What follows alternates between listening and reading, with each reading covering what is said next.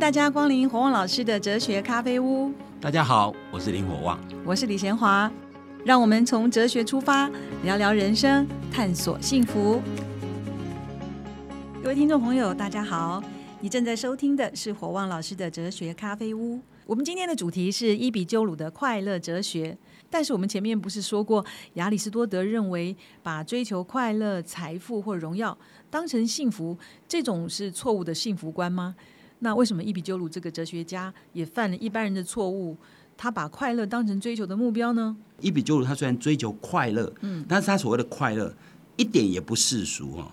那我们先介绍一下这个伊比鸠鲁这个人啊，他是一个非常有趣的人，他是在纪元前三百。三百四十一年出生，他是出生在出生在小亚细亚，是纪元前三百四十一年，也就是事实上是在苏格拉底过世以后一甲子诞生的一个人。那他是把人生的目标当然就是追求快乐，享乐主义。伊比鸠鲁所谓的快乐，绝对不是一般人所想象的那样子。伊比鸠鲁跟他三个朋友创立了所谓伊比鸠鲁学派，那这个学派事实上有很多的追随者。那从表面上的意思来看，伊比鸠鲁在伦理学上可以称为叫做享乐主义。他认为每一个人都是追求快乐，所以，所以换句话说，你要追求快乐，就是生活一定要快乐啊！生活不快乐，怎么叫好生活呢？你以为用什么方式可以达到快乐？伊比鸠鲁想法跟很多人不一样。但是一开始他讲人生就追求快乐，好像就很容易让你想到说，那是我们马上想到快乐就是呃。酒池肉林啊，天天吃喝玩乐啊，所以很多人也以为啊，他就是这样人。那伊比鸠鲁所谓的快乐是什么？他不是要我们纵情于声色犬马，他所谓的快乐不是指片刻的快乐，也不是指个别的感觉，而是能够持续一生那样的快乐。你说你你吃大餐能持续一辈子吗？当然不可能嘛！不要说你吃吃大餐的持续一辈子，让你天天吃大餐，你会不会腻？会啊，可见可见他不是主张吃大餐叫快乐，你知道吗？所以一般人想象的快乐跟他想象的不太一样。你可以看到实际人生真正苦多乐少，在我们的生存里面哦，那表示什么？人渴望快乐，可是人追求的结果反而是不快乐。所以伊比就讲的很有道理啊，因为人追求不是真正的快乐啊，或者他根本不知道那个东西能造成快乐，他以为他能造成快乐，所以他认为哲学功能就是。要把我们人从错误的快乐计划当中解救出来。嗯，因为很多人想要快乐，我都要快乐，他也要快乐，他以为快乐就是一般人想象那样子。那伊比鸠鲁讲讲过一件事情，他说：“你给我一碟乳酪，我就能随时享受盛宴。”哦，你这边很奇怪哦。伊比鸠鲁追求快乐，但你看他的生活，你会很惊讶，因为他没有住豪宅，他的饮食非常简单。因为他的生活非常简朴，那为什么为什么这样就追求快乐呢？对，为什么一堆乳酪就很快乐？因为他认为说，一个人只要能够 精神上快乐，其实比物质上来的重要。所以他追求快乐，他绝对是真的追求快乐。他追求快乐热情，这是不可否认的。但他是用理性的方法去分析什么东西使得人快乐。所以，所以我们一想到享乐两个字，跟他想到享乐其实完全不一样啊。那伊比鸠鲁。把人的欲望分为三种，一比就事实上，你最后会看到他讲，就是精神快乐比肉体快乐来重要，或比物质快乐来重要，而且精神快乐能够持续一辈子。嗯，所以他把人要人有人有三种欲望，他认为这三种欲望只要满足第一种欲望，就足够人幸福快乐。他第一种欲望叫做自然而且必要的欲望，自然而且必要。对，所谓自然就是肚子饿一定想吃东西，所以。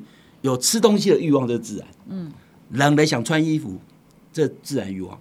你希望有地方住，你知道吗？这很很自然。比如你，你至少即使在原始社会需要有个洞穴嘛，不然你风风吹雨淋的不不舒服嘛。这些认为它是很自然。然后呢，它自然而且必要的，除了刚刚讲那个维生所需要的三种之外，他还强调三个很有趣的东西，就是朋友。他认为朋友是自然而且必要的欲望，自由。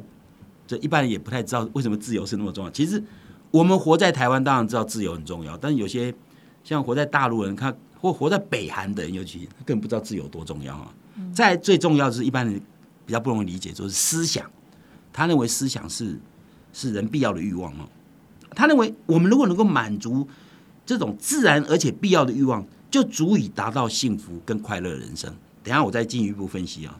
那第二种欲望，他认为叫自然却不必要，自然却不必要，自然却不必要啊。这些东西包括哪些呢？包括豪宅，也就是他认为说，我们人如果原来住的空间不太大，对不对？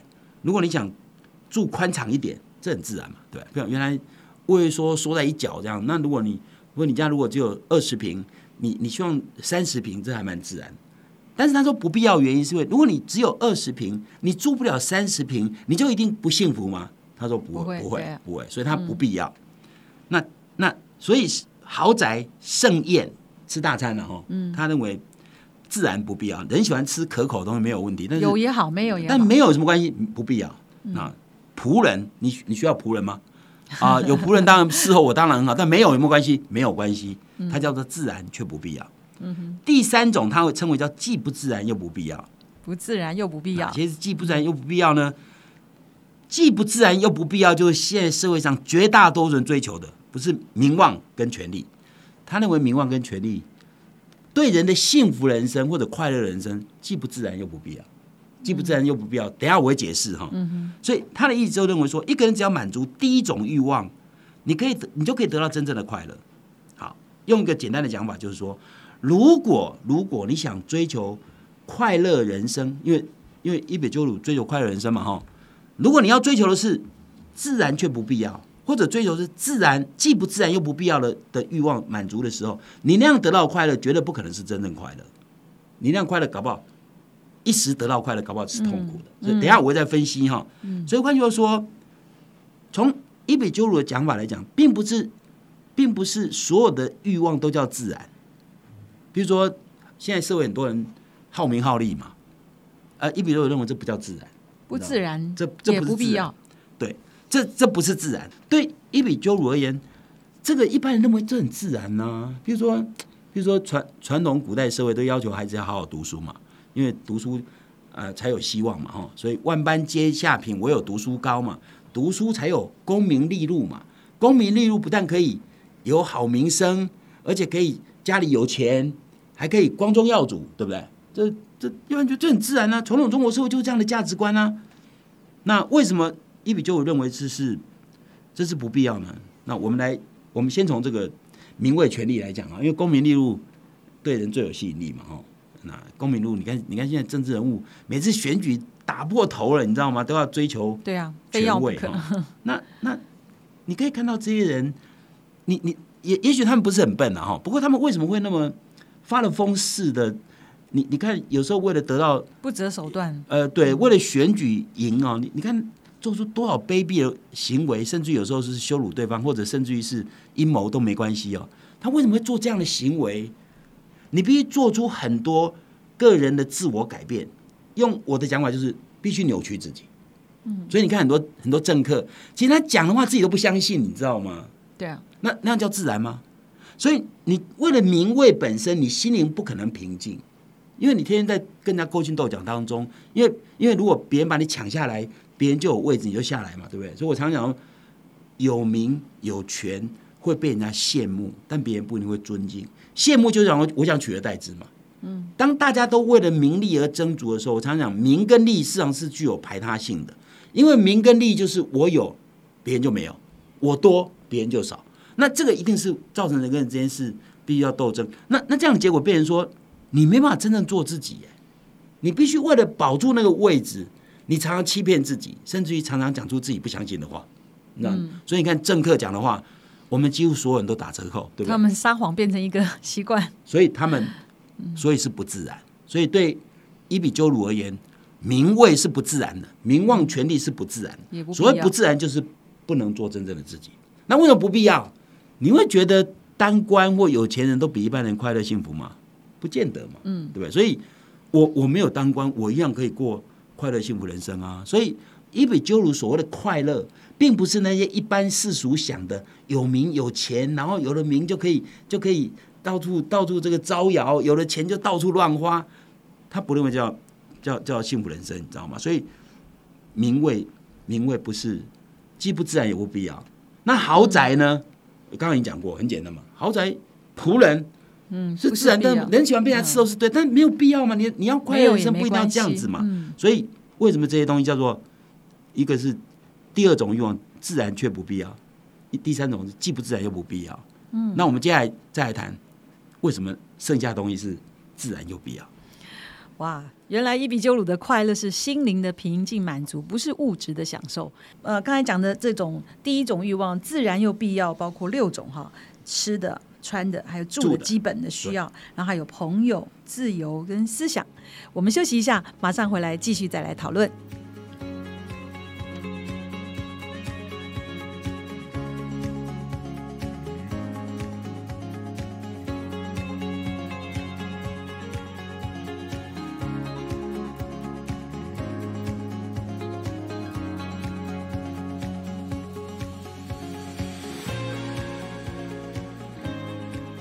欢迎大家回到火旺老师的哲学咖啡屋。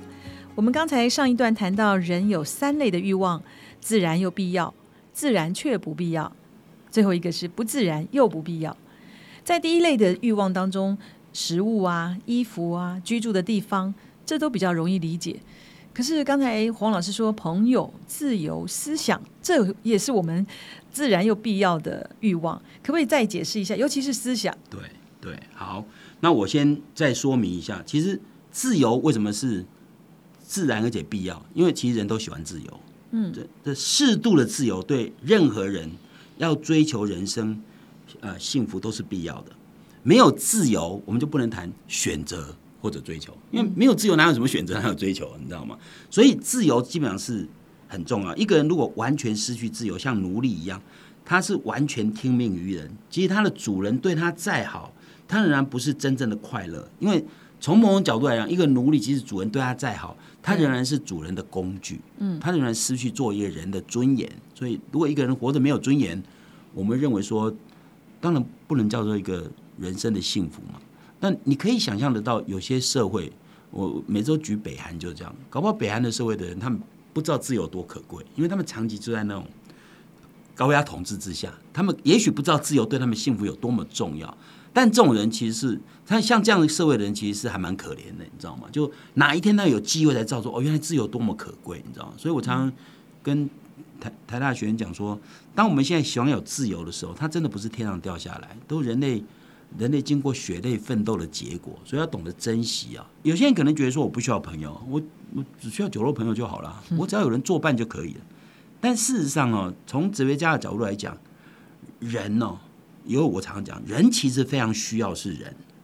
就一个人回来是这样，除非除非你有特殊的信仰，比如有些人可能有特殊的宗教信仰，所以他可以去深山里隐居，对不对？可是即使是深山里隐居的人，他也不是孤独一个人，他可能跟他呃所崇拜的信仰的人是上帝接是连线的，你知道吗？所以一个人不可能完全孤独的过活，你知道？那如果我们要过幸福人生？很简单，你要跟别人共同生存。那我们人需要朋友，原因是因为我们人的特性有个特性叫做，我们虽然人有一个特性叫自自私，对不对？所以那人不自私，天诛地灭。但是人还有个很重要的特性是人有群性，所以人有群性是人喜欢跟人在一起。嗯，所以人是需要朋友。那更何况如果你要追求快乐，坦白讲，有一句话叫做“独乐乐不如众乐乐”，为什么？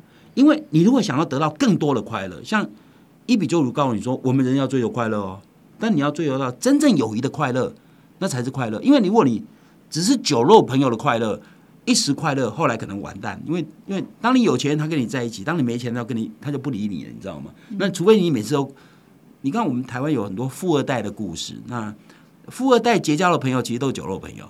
当这些富二代出了事，没有人会理他，你知道吗？因为他们是因为他的钱才跟他在一起。所以换句话，你要结到真正的友谊，对你的快乐是很重要的。你的快乐会增加。为什么快乐是越分越多？就是你的快乐如果跟别人分享，你快乐会增加。如果你有痛苦，你有朋友，你可以，他可以，你可以，你可以把心放下，完全把心里的心声痛苦全部跟他讲。你讲完话。你痛苦会好一半，嗯，所以事实上，人为什么需要朋友？原因是因为人永远有快乐的时候，也有痛苦的时候。快乐需要分享，快乐会增加；痛苦的时候，如果痛苦可以跟朋友可以倾吐苦水，你的痛苦会减少，这是最好的疗方，你知道吗？所以换句话说，友谊可以使我们快乐增加，痛苦减少。那难道这不是一比九五要追求的东西吗？一比九五就要追求我们快乐，要是真正的快乐，而且那快乐能够使得我们快乐会增加。那友谊的快乐是持久，我讲的是真正的友谊哦。所以友谊的快乐可以持久。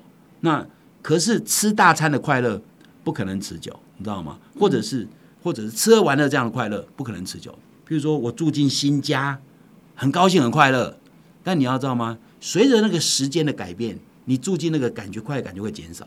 但是人的给人的感觉不会减少，有真正的友谊是一辈子相濡以沫，那个快乐是是不断增加，而且是持续的。所以一比九五告诉你说，你要找到真正的快乐啊，那样快乐才能持久啊。那是用一生来追寻快乐，不是一时。所以我们一开始就提到说，一比九五讲的是不是一时的快乐，是一生的快乐。那你要找到真的可以持续一生的快乐。只有精神层次的满足才有可能嘛，所以为什么他一碟卤肉都会过得很快乐？就是物质东西对他来讲很简单嘛，吃饱肚子就好了嘛。对啊，我带过一个朋友去鼎泰丰吃包子，那很好吃的呗。我问他说哪一个最好吃，他说第一颗最好吃，因为他肚子饿的时候最好吃，然后后面后面再美味也就是差不多这样。所以物质的东西它就是有限。对啊，所以我常常很短暂。我常跟你讲，我虽然不是一个富有的人，但是我其实很有钱。我常常讲说，我钱在哪里？我我有钱在朋友那里。钱在朋友那里，不怕被偷，不怕被抢，要用随时就有，还取之不尽，用之不竭。我讲这话一点都不是口号，你知道我有很多朋友对我真的非常非常好，我只要真的需要，我只要开口，他们都会给我，基本上是这样。所以，所以那问题就要问你是一个。值不值得别人交了朋友，你知道吗？所以，所以这后面会跟品德有关。我觉得这是很有说服力。可是我有一个疑问，就是为什么伊比鸠鲁讲到的是朋友啊？为什么没有家人或爱情、亲情、友情？不是也是人的自然跟必要吗？其实，在希腊哲学里面，像亚里士多德说，朋友是第二个自我。他那个朋友包括的范围，包括亲人，都包括在内。对，嗯嗯。那另外一个，我觉得思想又是什么？为什么？好像思想会让一个人幸福，这个会不会？思想倒是一般人会比较不容易理解，所以我我我来说明一下哈。嗯，那思想一般人因为对思想了解非常有限，所以觉得那思想有什么用啊？就我我每次讲人家问我们哲学有什么用，我常常说你活着有什么用，你知道吗？因为一般人都都对有形的东西比较觉得有用，啊，无形的东西好像没什么用啊。其实这是一个这是一个误解啊。比如说这个。《列子天瑞篇》里面有一则寓言，就是杞人忧天的故事。就就杞国有一个人担心天会掉下来，整天都睡不着觉，吃不下饭。天不天会不会塌下来？这值得我们忧心吗？所以我们觉得这种这种人是庸人自扰。那这表示我们担心这个问题是是不应该的。你担心天要掉下来干什么？但如果你能够理解他为为什么会担心这个天？如果我们把它拿在日常生活里面，我们看到很多人在杞人忧天，只不过不像他这么过分而已。嗯，如果如果我们会说他是庸人自扰，是因为啊，如果天灯塌下来，我们也没什么用啊。对啊。可是这讲起来很简单。可日常生活里面有没有人经常在杞人忧天？我要讲真的，假设今天你看今天天气有点阴，可能会下雨，你担心会下雨，所以你带着伞，这可以，这这种忧忧虑可以。譬如说，你今天。可以担心说，哎，我现在已经是下午了，我如果喝茶，晚上会不会睡不着觉？所以你不喝茶，这种担忧是合理的，这种叫做合理的顾虑，因为这种担忧是你可以做的。可是，可是如果担忧的是你做不到的，我们就说就杞人忧天嘛。嗯。但你要知道，一般日常生活里面，我们也，我们也，我们也知道，很多人说担忧其实是杞人忧天。我刚刚讲的其实道理很简单，我们认为。我们骂人家庸人自扰、杞人忧天，是指说你该担忧的担忧，不该担忧的不该担忧。但是问题说哪些东西该担忧，哪些东西不该担忧？一般生活里面很多人的担忧就是杞人忧天。我举个例子哦，我们如果我们如果讲说担心自己不应该担心的事，或者担心自己没有能力改变的事，那我们就要杞人忧天。可日常生活里面，我们有人会忧虑很多事情，比如说担忧他这次考试结果会怎样。各位考完了啊，考完嗯，可是你还是会担忧啊，嗯，那你说他杞人忧天吗？我们担心说，哎呀，我将来我的小孩不知道会变成什么样的人。各位，这你没办法掌控啊。我们如果担忧说我工作有没有努力，那当然这是我决定，这这没有问题。但如果你你担忧说我工作了，老板会不会赏识我？对不起，你担忧这干嘛？不能掌握的那个是不需要担忧。对，但是我们会担忧老板会喜欢我，会啊。怎么不会？嗯，所以日常生活里面，一般人其实对于哪些你该担忧，你该不该担忧，其实没有办法分得很清楚。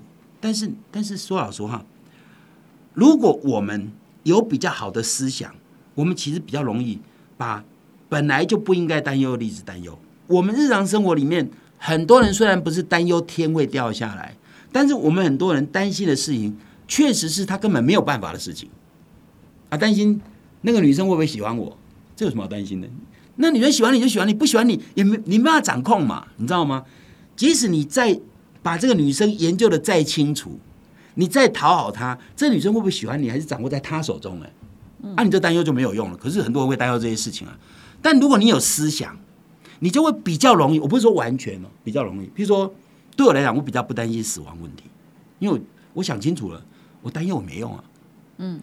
哦，我经常跟学员讲说，你比我年轻，但是不一定比我晚死，对不对？因为死亡这件事情的到来，没人可以掌控。对，没人可以掌控嘛。所以，当我没办法掌控的事情，我就不担忧。那是不是思想产生的作用？我认为是，就是我因为我想通了，我对这些人想的很通。那有些人会担心钱不够多，哎，这种担忧有有意义吗？如果你担心钱不够优多，将来买不起房子，那你就努力工作，这样就好。那努力工作能赚到钱吗？也不一定啊。嗯，所以其实你该努力的是努力工作，不是担心钱多钱少。所以一个人如果担心钱多钱少，其实就是担忧他没办法自己掌控的东西。那这种东西在我们日常生活里面常常碰到嘛。简单讲就是说，如果你担忧的事情是你没办法掌控的东西，那那你那你那你的担忧就没有意义嘛。可是我们日常生活里面却出现很多人会担忧不应该担忧的事情，比如说你要担忧明天你买的股票会不会涨，这这有用吗？没用嘛。嗯。那我再举一个有趣的例子，我有个打篮球的朋友。那他有一阵没有出现，有一天忽然来了，我就问他说：“为什么那么久没来？”他说：“他因为心脏装了两根支架，不能打球了，不能做剧烈运动嘛。”我就跟他讲：“这不是一件坏事啊！”他吓一跳说：“心脏装两根支架怎么是不是坏事？”我说：“你知道吗？如果你现在抱怨说你能不能倒霉装了两根支架，这两根支架不会跑掉。但如果你转念一想，你有两根支架，搞不好是件好事的原因在于说，我妈妈在两千零二年冬天的一个早上，早上起来。”跌倒三分钟就昏迷，到医院心脏就停止，很遗憾没有留下任何遗言。但是从人死亡的角度来讲，我妈妈是好死，没有任何痛苦折磨，你知道吗？也没有让子女呃操劳。我说你装了两根支架，如果你抱怨两根支架还是在，但如果你反反反念一想说，搞不好将来我会好死，你的心情是不完全不一样。嗯，这不是阿 Q，阿 Q 是面对问题逃避，你知道吗？叫精神胜利法。但是，但是这样想是从另外角度看问题，一样装了两个支架。就像我常常讲，我从小很穷，从穷的角度来讲啊，你真的真的很不幸。但是我穷，才能锻炼我各种能力能够发挥，那这样就是好的。所以换句话说，你有思想，你可以看到人生其实有很多条路。你不要看到你这一条路就以为没路了，你这条就是就是不好的路。但人生说没有别的路可以走，所以有思想的人可以让你的忧虑会减少很多，不必要的忧虑就不会有。对，嗯。所以幸不幸福看你怎么想。好，所以伊比鸠鲁说，这个自由且必要的一个欲望是思想，这就是我们节目当中很重要的一个核心价值。我们可以一起在思想上面能够想得更透彻。好，在节目之前，我还是要替观众朋友问一个问题。他说：“我很喜欢听你的节目，可是我觉得一代过去又一代根本学不会。虽然这些道理很好，可是知道简朴生活很快乐，可是看到名牌、看到奢华的生活还是很羡慕。就是。”改不过来呀！真的有想通就可以吗？就是说，我知道是一回事，结果我回到生活中又是被那个主流文化压得喘不过气。那我们被主流文化影响是多少的问题了？所以，如果你越能摆脱，你越自在。我讲自在哦，嗯嗯，那自在当然是快乐人生的一种嘛。那如果你越不能摆脱，越容易受到掌握。所以，你要问你幸福是要自己掌握还是别人掌握？如果你要别人掌握，那当然你的幸福就比较。不那么乐观，我看起来对。嗯，可能后面黄老师还会有很精彩的这个论述，他他教我们怎么样认识自己。一旦你认识自己之后，可能你会更自在一点，然后你也会更能够分辨对你自己什么是比较好的。所以今天黄老师所说的那种嗯不能掌握的，其实你不需要去忧虑。好，透过思想可以得到自由。这一集我们了解了伊比鸠鲁的快乐哲学，下一集我们要一起来探索幸福密码。到底幸福是什么呢？下集再见喽！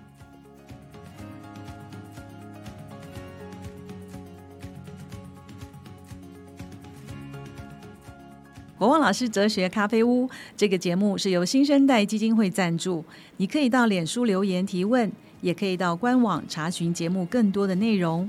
我们节目每个礼拜四都会更新，欢迎准时收听。今天节目就进行到这儿，我们下一集再会，拜拜。